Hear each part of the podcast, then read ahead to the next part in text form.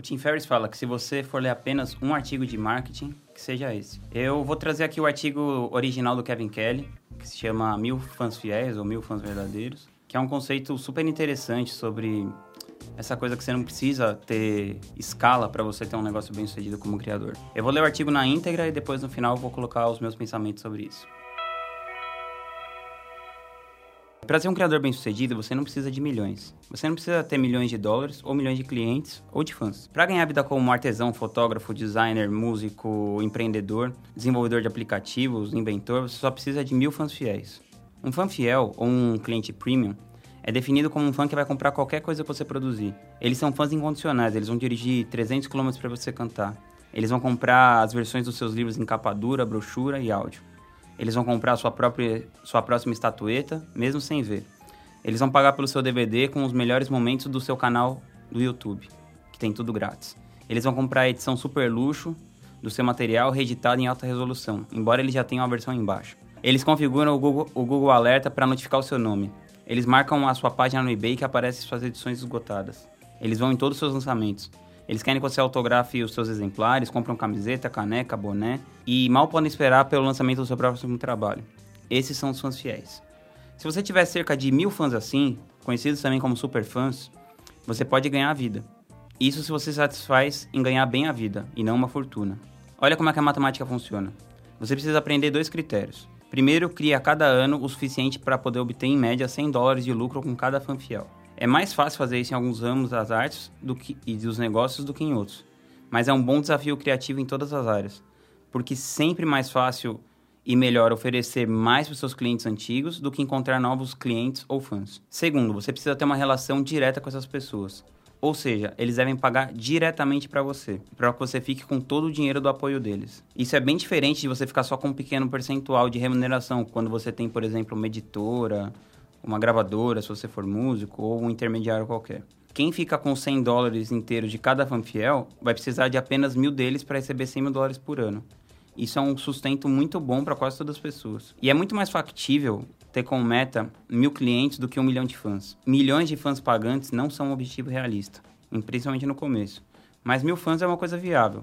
Você pode ser até capaz de lembrar mil nomes. Se você acrescentar um fã fiel a cada dia, você vai demorar só três anos para alcançar esses mil é viável.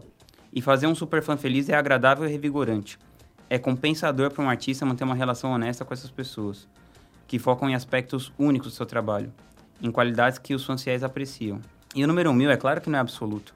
O seu significado está em sua ordem aproximada de magnitude, três ordens a menos do que um milhão. O número real precisa ser ajustado para cada pessoa. Se você só consegue ganhar 50 dólares por fã, por exemplo, você vai precisar de 2 mil.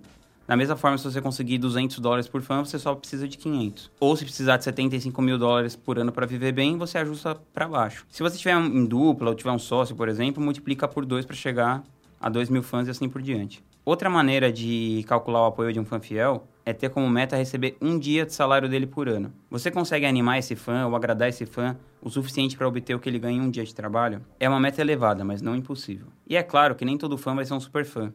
Embora o apoio de mil seguidores comprometidos possa ser uma fonte suficiente de sustento, para cada fã fiel você provavelmente vai ter dois ou três fãs comuns. Pense em círculos concêntricos com os fãs fiéis no meio de um círculo maior de fãs comuns em torno dele. Esses fãs comuns podem comprar suas criações de vez em quando, ou pode ter comprado apenas uma vez. Mas as compras deles expandem a sua renda total. Talvez eles forneçam mais de 50%. Ainda assim, procure se concentrar nos superfãs, porque o entusiasmo deles pode aumentar o apoio dos fãs comuns. Os fãs fiéis não são apenas a fonte direta da sua renda, mas também a principal força de marketing atuando sobre esses fãs menos fiéis.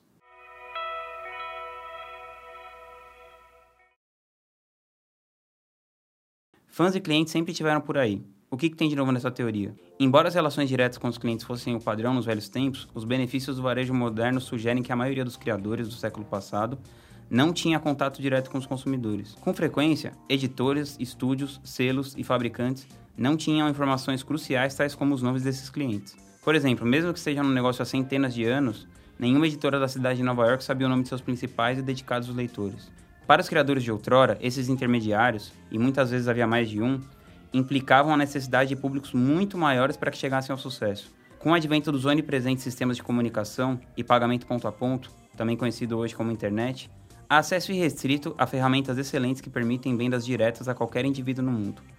Portanto, um criador em Bend, no Oregon, pode vender e entregar uma canção a alguém do Kathmandu, no Nepal, com a mesma facilidade de um selo nova-iorquino. Essa tecnologia permite manter relações em que o cliente pode se tornar um fã, de modo que o criador fique, então, com o pagamento total, o que reduz o número de fãs necessários. Essa nova possibilidade de o criador ficar com lucro total é revolucionária, mas uma segunda inovação tecnológica amplia ainda mais esse poder. Virtude fundamental de uma rede de comunicação ponto a ponto, como a internet, é que o elemento mais desconhecido está apenas a um clique de distância do elemento mais popular.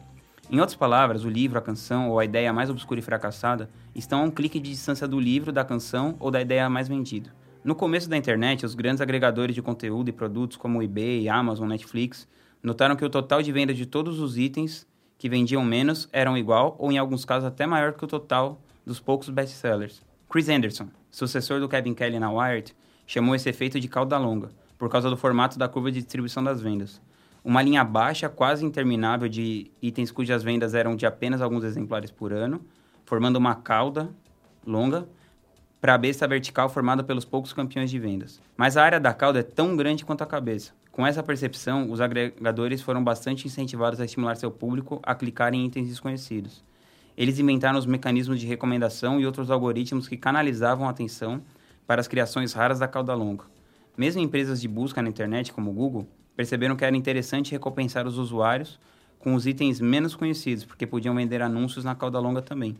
O resultado foi que os mais obscuros se tornaram menos obscuros. Se você mora em alguma cidade pequena, entre as duas milhões que existem no planeta, talvez você seja o único nela que adore death metal, ou que fique excitado com sussurros, ou que precise de um molinete de pesca para canhotos. Antes da internet, você jamais conseguiria satisfazer esse desejo e ficaria sozinho em sua fascinação. Agora, a satisfação está apenas um clique de distância. Quaisquer que sejam seus interesses como criador, seus mil fãs fiéis estão a um clique de você. Pelo que eu saiba, não há nada, nenhum produto, nenhuma ideia ou desejo sem uma base de fãs na internet. Tudo que é feito ou pensado pode despertar o interesse de pelo menos uma pessoa em um milhão, uma meta baixa. Mas se pelo menos uma pessoa em um milhão se interessou, existem 7 mil interessados em potencial ao redor do planeta. Isso significa que qualquer apelo em um milhão pode encontrar mil fãs fiéis. O truque é encontrá-los na prática, ou mais precisamente, fazer com que eles o encontrem. Uma das muitas inovações recentes que servem ao criador com essa coisa dos fãs fiéis é o crowdfunding. Ele faz com que os seus fãs financiem seu próximo produto. E isso é genial, todo mundo sai ganhando. Tem cerca de duas mil plataformas de crowdfunding no mundo todo, muitas delas especializadas em determinados campos, arrecadar dinheiro para experimentos científicos, bandas ou documentários, por exemplo. Cada uma tem as suas próprias exigências e diferentes modelos de financiamento, também além dos interesses específicos. Algumas plataformas exigem metas de financiamento tudo ou nada. Tem umas outras que permitem o financiamento parcial, algumas arrecadam dinheiro para projetos que já foram concluídos, outras, como o Patreon, por exemplo, financiam projetos em andamento. Os apoiadores do Patreon podem, por exemplo, financiar a revista mensal ou uma série de vídeos ou o salário de um artista. A maior e mais famosa plataforma de crowdfunding do mundo é o Kickstarter, que já arrecadou mais de 2 milhões e meio de dólares para mais de 100 mil projetos. O número médio dos financiadores de um projeto bem sucedido no Kickstarter é de 290, bem menos que mil. Ou seja, se você tem mil fãs fiéis, pode fazer uma campanha de crowdfunding. Porque, por definição, esse tipo de fã se tornará um financiador do Kickstarter. Embora o sucesso da sua campanha dependa do que você pede a eles. A verdade é que cultivar mil fãs consome tempo. Muitas vezes exaspera e não é para qualquer um.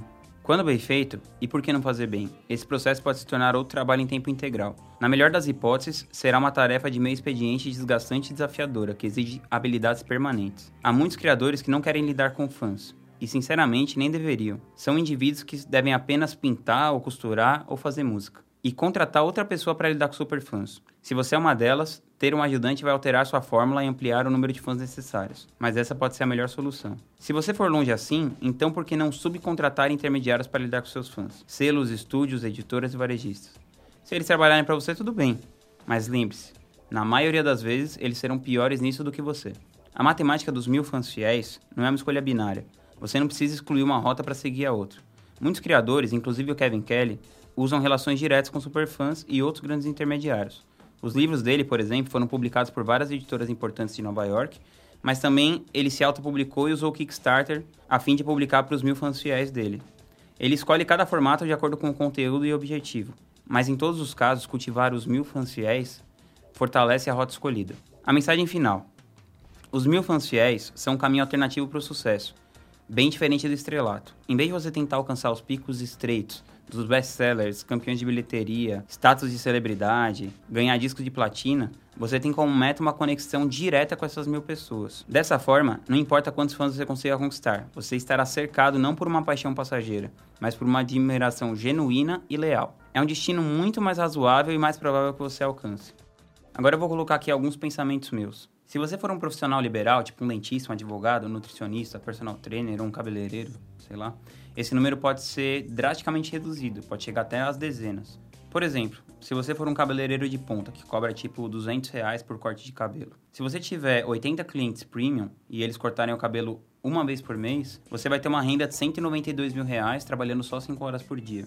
Considerando que a carga de trabalho desse profissional seria apenas segunda a sexta, 5 horas por dia, ele ainda ia ter muito tempo para se desenvolver melhor como profissional, para criar conteúdo, para aumentar o branding e cobrar ainda mais caro dos próximos clientes que viessem e esse salário ia ser maior do que a maioria dos executivos das grandes multinacionais. Se você for empreendedor, por exemplo, como eu, é, dependendo do seu ramo de negócio, você precisa ter menos do que dezenas, né, como um cabeleireiro. No meu caso, eu tenho dois clientes só em uma das minhas empresas, que é uma empresa de agenciamento artístico. Então eu cuido da carreira do Arnaldo Antunes, só que eu presto um serviço muito mais premium, muito mais dedicado e o meu sócio toma conta da carreira do Guilherme Arantes. E mesmo com dois clientes, a gente consegue fazer uma receita equivalente do que se a gente tivesse mil fãs fiéis pagando 100 dólares. Vale lembrar que essa teoria funciona para você viver muito bem, não para você ser milionário. Mas mesmo se você quiser ser um milionário, você precisa começar com uma base de, de clientes muito sólida, uma base de fãs fiéis. E antes de você pensar em atingir a estratosférica, pensamentos megalomaníacos, tipo criar o próximo Facebook, se preocupa em servir muito bem um número pequeno de pessoas. Como diz o Seth Godin no livro This is Marketing, que ainda não tem edição no Brasil, busque a menor audiência viável.